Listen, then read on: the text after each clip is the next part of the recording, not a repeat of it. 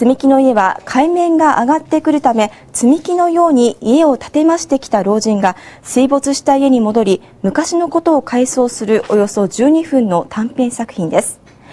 日本作品の受賞は2003年に長編アニメーション賞を受賞した宮崎駿監督千と千尋の神隠し以来で短編アニメーション賞を受賞するのは日本人監督として初めてのことです。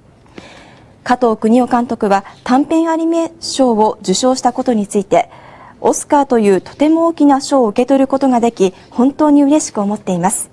とにかく頑張ってくれた制作スタッフのみんなと作品に関係してくれたすべての方々に感謝します。